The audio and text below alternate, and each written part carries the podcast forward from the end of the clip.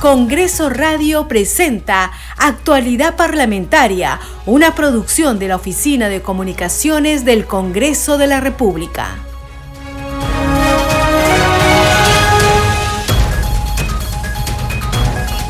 ¿Cómo están? Bienvenidos a su programa Actualidad Parlamentaria. Les saluda Carlos Alvarado y estos son los titulares. El presidente del Congreso de la República, José William, resaltó la trayectoria del héroe del combate de Angamos, don Miguel Grau Seminario, como marino y como diputado por la provincia de Paita, en Piura. Dijo que como un tributo a su ejemplo y heroicidad, su escaño permanece en el hemiciclo y su nombre es recordado en cada sesión del Pleno como señal de su respeto o como señal de respeto a su inquebrantable apego a la Constitución y la ley. William Zapata participó en la ceremonia de develación del busto en homenaje al Caballero de los Mares en la sala que lleva su nombre en el Palacio Legislativo. El Congreso de la República desarrollará dos nuevas sesiones del Pleno. Hoy miércoles desde las 3 y 30 de la tarde y mañana jueves 25 de mayo desde las 9 y 30 horas. En la sesión plenaria de esta tarde se abordarán los dictámenes que impulsan el sector agrario según el acuerdo de la Junta de Portavoces. Entre los temas que figuran en la agenda del Pleno Agrario está el dictamen de varios proyectos de ley que propone establecer medidas extraordinarias para la reactivación y culminación de apoyo a la competitividad. También el dictamen que plantea medidas económicas de emergencia para mitigar los efectos de alza o del alza de costos de vida en el sector agropecuario, entre otros.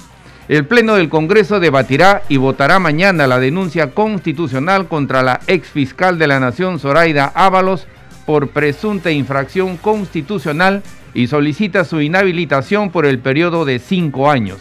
La Comisión de Constitución planteó un predictamen con el que se busca impedir que se incremente el número de bancadas existentes al inicio de la gestión de cada parlamento.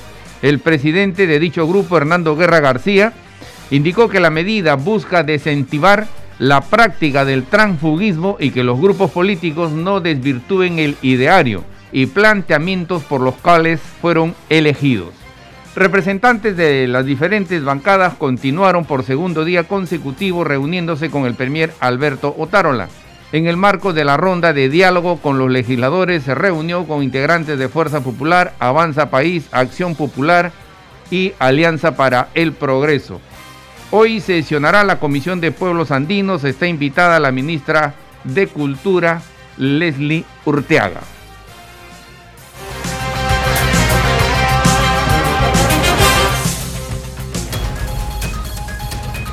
Desarrollamos noticias en actualidad parlamentaria. El presidente del Congreso, José Williams, resaltó el legado ejemplar del gran almirante Miguel Grau en ceremonia donde se develó el busto del héroe de Angamos en la sala del Palacio Legislativo que lleva su nombre. Sobre el tema tenemos el siguiente informe un ejemplo permanente, con la develación del busto al héroe nacional Almirante Miguel Grau Seminario, en la sala de sesiones que lleva su nombre dentro del Palacio Legislativo, se rinde homenaje a uno de los peruanos más ilustres de nuestra historia republicana. Así lo ha destacado el presidente del Congreso, José William Zapata. Esta sala es una de las salas más grandes y más importantes. El honor que se le hace a Miguel Grau con este busto es una, una gran cosa, es, es un buen ejemplo para, para la juventud, para la población, para la nación, para comprender lo importante que significa preservar valores, preservar tradiciones que hacen fuerte a un pueblo.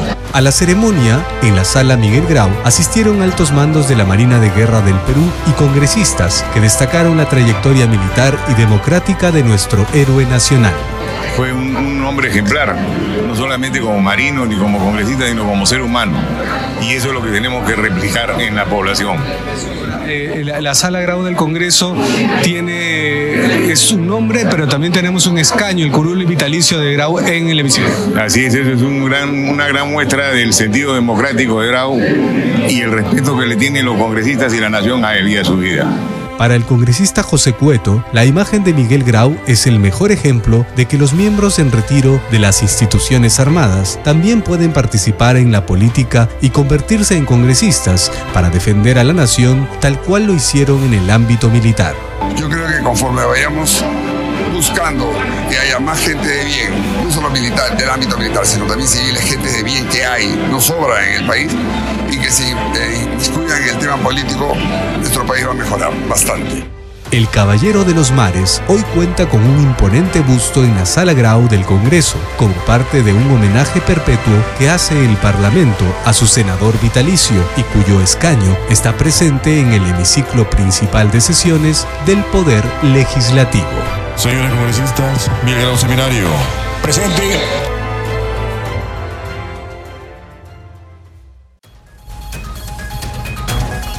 Seguimos desarrollando noticias en actualidad parlamentaria. El presidente de la Comisión de Constitución, Hernando Guerra García, sustentó el predictamen que agrupa varias iniciativas legislativas para desalentar el transfugismo.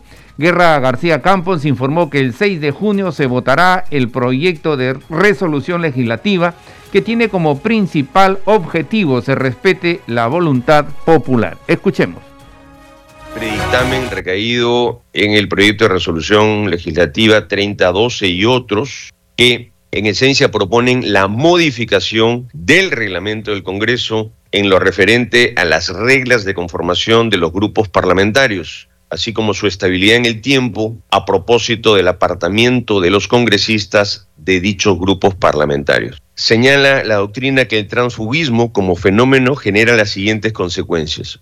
Uno, falsea la representación política. Dos, debilita el sistema de partidos. Tres, perjudica la gobernabilidad. Cuatro, puede favorecer la corrupción. Cinco, deteriora la cultura política. En este sentido, el texto sustitutorio planteado en el predictamen busca desincentivar la práctica del transfugismo a través de una reformulación del grupo parlamentario mixto y de los llamados congresistas no agrupados.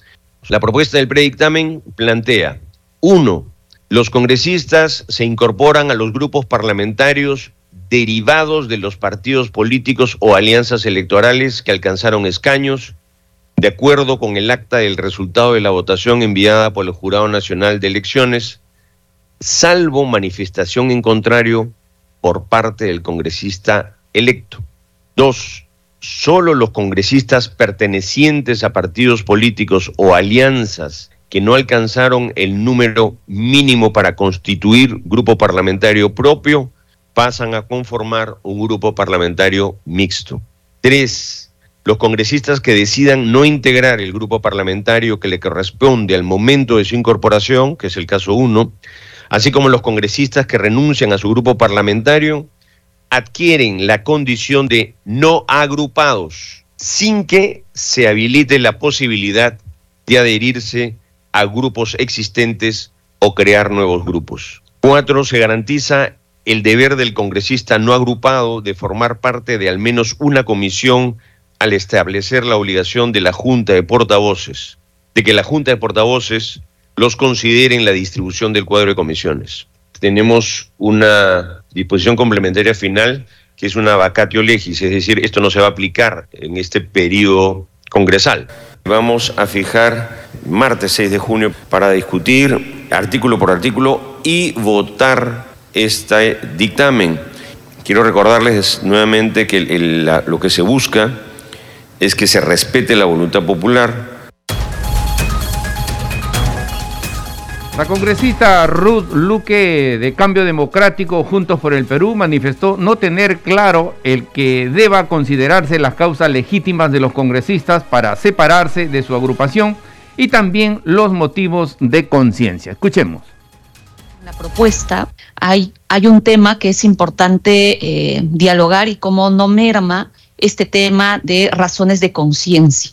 Y eso es algo que mm, al parecer, por lo menos de mi evaluación en las propuestas que se plantea en algunas modificaciones no termina de estar muy claro.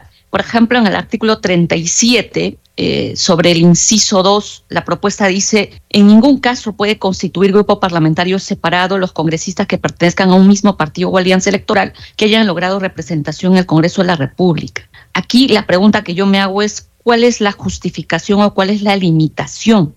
Porque ya de plano está diciendo que en ningún caso pueden constituir, ¿no? Em, y ahí puede presentarse legítimamente temas de conciencia. En el caso de los congresistas que no pertenecen a, una, a un grupo específico, se habilitan algunos cupos. Eso no queda muy claro cuántos, este, cómo, si se les cede espacio. O sea, digamos, ahorita tenemos ese tema. E incluso pasó en esta legislatura que em, cuando incluso se instaló la primera mesa directiva, por ejemplo, la congresista Flor Pablo, que no pertenecía a un grupo parlamentario, se le impidió postular a la mesa directiva, bajo la afirmación de que tenía que sí o sí venir de un grupo parlamentario. Eso, por ejemplo, tampoco está muy claro, pero entiendo que tendría todos los derechos pues, que tiene un congresista, ¿no? que es participar, no participar, indistintamente si tiene un grupo parlamentario.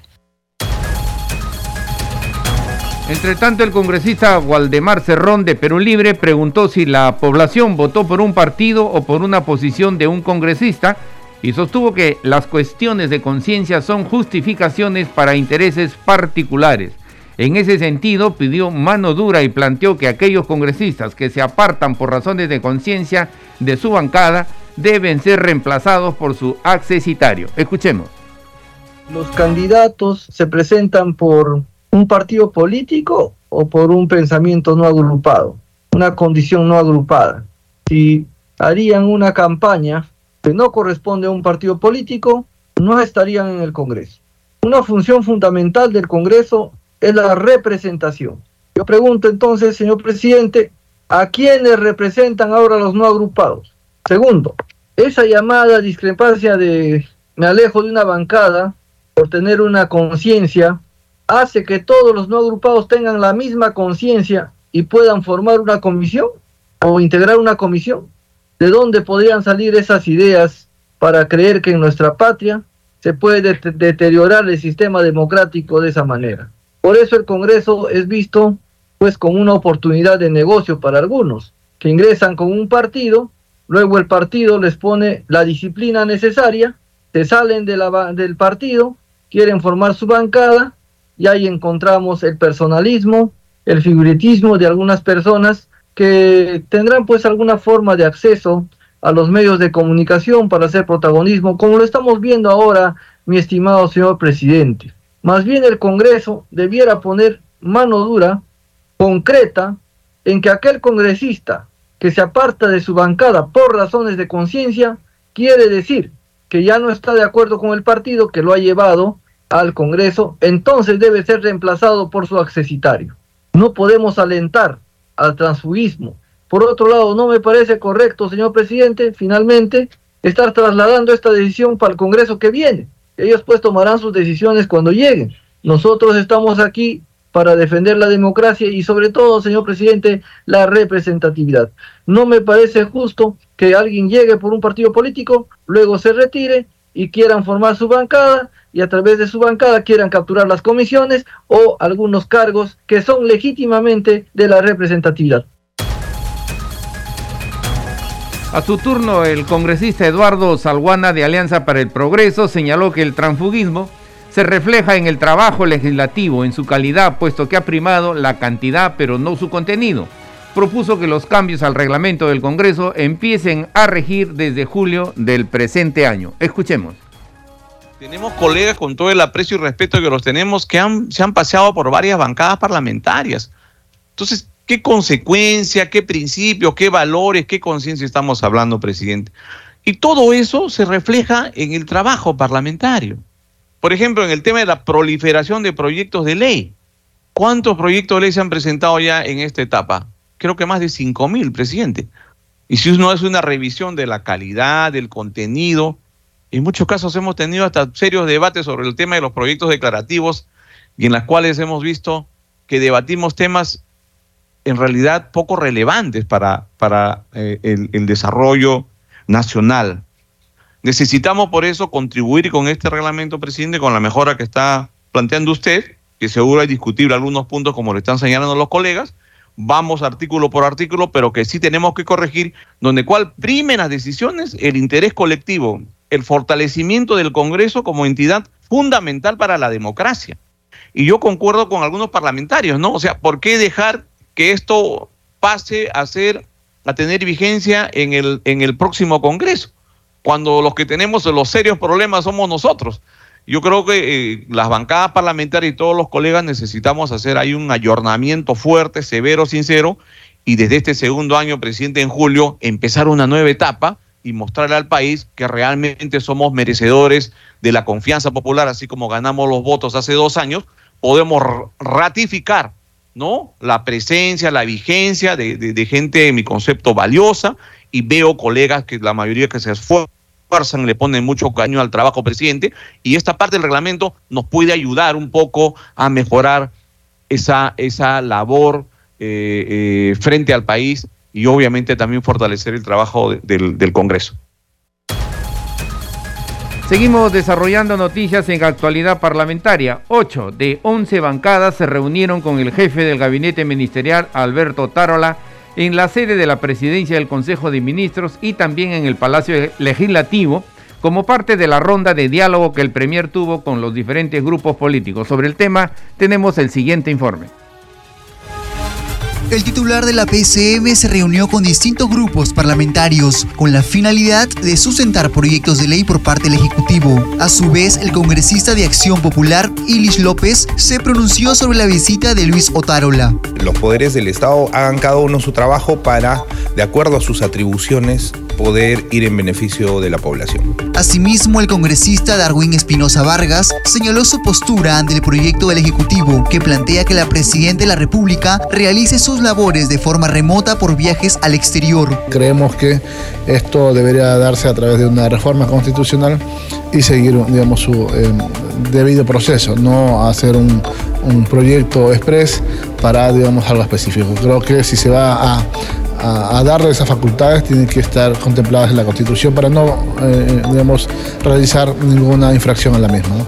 Además, el legislador de la región Ancash señaló que sus colegas congresistas manifestaron las diversas problemáticas que acontecen en sus departamentos ante el presidente de la PCM. El pase en, en Casma es que ahora está restringido porque está avanzando en las obras, pero que esto, digamos, tiene cierto retraso. No nos olvidemos que esto también estuvo a cargo de eh, reconstrucción con cambios y se llevó más de siete años y no terminaron esta obra. La construcción del puerto de Chimbote, eh, la mejora, eh, digamos, en la en la seguridad ciudadana. Eh, recién han asesinado a un trabajador en, en, el muelle de Chimbote. Finalmente, la congresista Tubela Gutiérrez, vocera de Avanza País, señaló que desde su bancada apoyarán la propuesta del Ejecutivo, que brinda facultades para que la presidenta realice sus labores de forma remota. La congresista de Fuerza Popular, Patricia Juárez, afirmó que su bancada respalda el proyecto que permite a la presidenta de la República gestionar su mandato de manera virtual cuando lo requiera. Escuchemos. Por lo eh, que nos ha explicado el presidente del Consejo de Ministros, estarían ellos eh, culminando ya algunos hospitales que han estado paralizados por lo menos 10 años. Entonces, este, hemos hecho mención a eso, algunas obras emblemáticas también en, el puente Tarata, por ejemplo, eh, y así, ¿no? Hemos hablado respecto de algunos temas en, especial que creemos que su culminación y su puesta en ejecución significa beneficio para muchos ciudadanos peruanos que están esperando eh, durante muchos años que se culminen estos hospitales, por ejemplo en Cusco. ¿no? ¿Ya les, le han dicho a Otarola que van a dar su visto bueno al proyecto de ley para que Dina Boluarte pueda salir del país? Nosotros como, digamos, Fuerza Popular estamos a través del congresista Guerra García en la presidencia de la Comisión de Constitución y ya se ha dado una...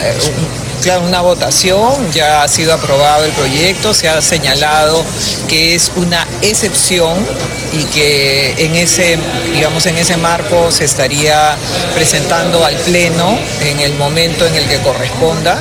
Eh, nosotros sí tenemos una posición, creemos que la presidenta sí debe salir del país, tenemos varios países de la región, especialmente Petro, AMLO y, y bueno, ya algunos este, que merecen una respuesta y creo que la presidenta debe por lo menos ir a, representar al país de la mejor manera y establecer cuál es la posición real de, la democracia en el país. ¿Falta para eso una comisión de alto nivel como la están conformando con algunos juristas?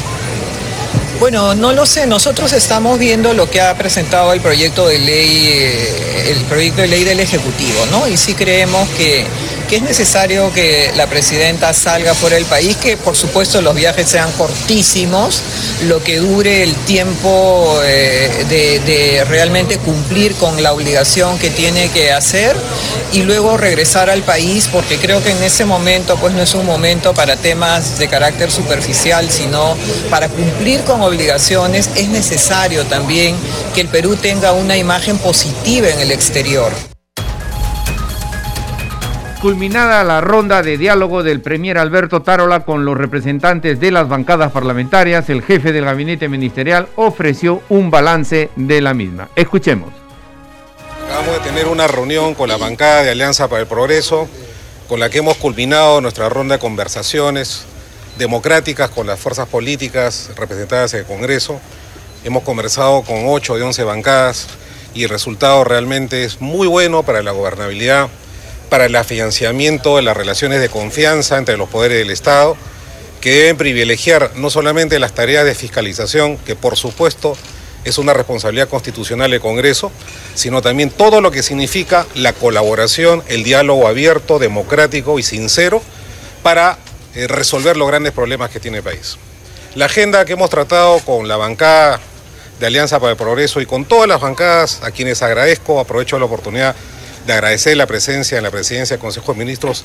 En algunos casos yo he participado, he, he ido al Congreso a reunirme con estas bancadas, no tengo ningún problema de reunirme eh, en el Congreso, en la presidencia del Consejo de Ministros, porque tenemos el talante democrático para hacerlo y el mandato de la señora Presidenta de la República. Lo que quiero decir es que hemos hablado abiertamente sobre el proyecto de ley que eh, eh, permite, permitiría, si el Congreso lo considera así, el viaje de la jefa de Estado del Perú hacia el extranjero. Hemos encontrado respuestas bastante positivas, opiniones, digamos que siempre son buenas en ese sentido. Lo mismo hemos tratado respecto al proyecto de ley que está en el Congreso de la República referido a la Autoridad para la eh, Infraestructura. Y finalmente hemos expresado la, confianza y la necesidad de eh, eh, avanzar hacia una reforma constitucional en lo que respecta a la intervención de las Fuerzas Armadas en apoyo a la Policía Nacional en el control de las fronteras. Esos son los temas que hemos tratado con estas bancadas democráticas. Yo quisiera, con estas palabras, agradecer nuevamente eh, a la bancada de Alianza para el Progreso y a todas aquellas bancadas que han participado en este diálogo amplio, democrático, que espero que genere consensos en el país y que nos permita avanzar en la gobernabilidad democrática. Congreso en redes. Y a esta hora vamos a conocer lo que escriben las comisiones y los congresistas en las redes sociales. Tomamos contacto para ello con nuestra colega Perla Villanueva. Perla, ¿qué tal? Adelante. Muchas gracias, Carlos. Así es, vamos a empezar con dos publicaciones en el Twitter del Congreso del Perú. En la primera se informa que en la Comisión de Descentralización se sustenta el proyecto de ley 4769 que propone establecer medidas extraordinarias para la adquisición de maquinaria y equipo por parte de los gobiernos locales y regionales a nivel nacional. En la segunda publicación del Congreso se informa que el Pleno del Congreso abordará hoy miércoles 24 desde las 3 y 30 de la tarde los dictámenes que impulsan el sector agrario. Así lo ha anunciado el presidente del Parlamento Nacional, José William Zapata, y se comparte el link a través del cual podemos ingresar a la noticia completa en el portal web institucional. Vamos ahora con la publicación de Congreso Radio, en donde se informa que el Pleno del Congreso sesionará hoy a partir de las tres y media de la tarde, como lo hemos dicho, y el jueves 25 de mayo a partir de las nueve y media de la mañana. Esta noticia es parte del micro noticiero de Congreso Radio con nuestra compañera Danitza Palomino y se comparte también el link del micro noticiero en el que podemos encontrar las principales noticias del Parlamento Nacional actualizadas. Por último, Carlos, vamos a terminar con la publicación en el Twitter del Fondo Editorial del Congreso. Libro Faustino, Pragmatismo y Utopía en el Republicanismo Liberal de Sánchez Carrión. Visita nuestra librería y adquiera su libro de preferencia en el horario de lunes a viernes de 9 de la mañana a 1 de la tarde y de 2 de la tarde a 5 de la tarde. La librería se encuentra ubicada en el Girón Guayaga 330 en el Cercado de Lima, pero también si están interesados en obtener este libro pueden comunicarse con el WhatsApp número 924-987-288. Hasta aquí, Carlos, nuestra secuencia Congreso otra vez. Volvemos contigo. Gracias, Perla. Nuestra colega Perla Villanueva con el segmento Congreso en redes. Este programa se escucha en las regiones del país gracias a las siguientes emisoras.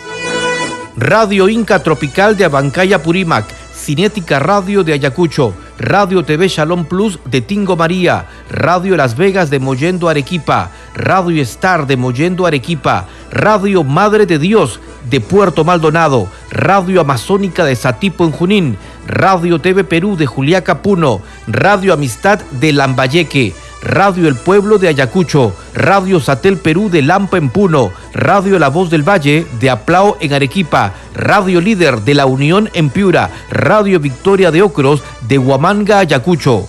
Estos son los titulares de cierre.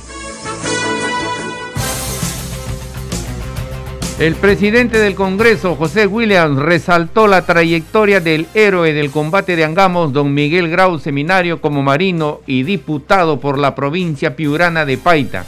Dijo que como un tributo a su ejemplo y heroicidad, su escaño permanece en el hemiciclo y su nombre es recordado en cada sesión del Pleno como señal de respeto a su inquebrantable apego a la Constitución y la ley. William Zapata participó en la ceremonia de develación del busto en homenaje al Caballero de los Mares en la sala que lleva su nombre en el Palacio Legislativo.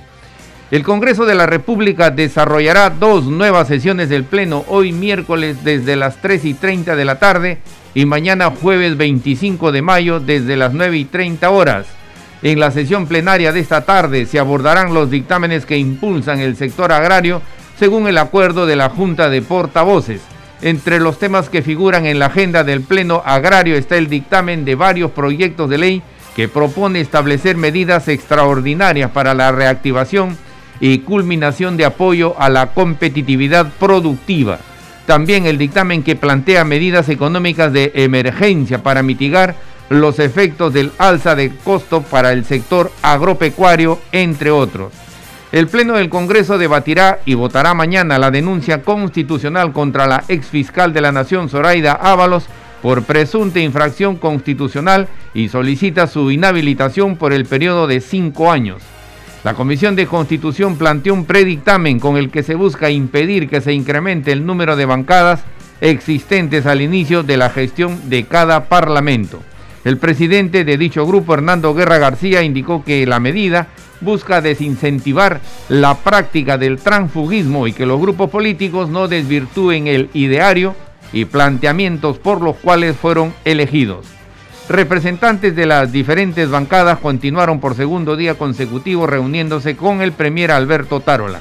En el marco de la ronda de diálogo con los legisladores, se reunió con integrantes de Fuerza Popular, Avanza País, Acción Popular y Alianza para el Progreso.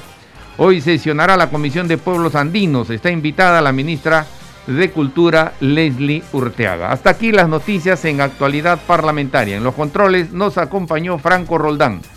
Saludamos a Radio Luz y Sonido de Huánuco, Radio Capullana de Sullana Piura, Radio Sabor Mix 89.9 FM de Quillo en Yungay, Ancash, Radio Mariela de Canta, Radio Sónica de Ayacucho, Radio Estéreo 1 de Jauja Junín.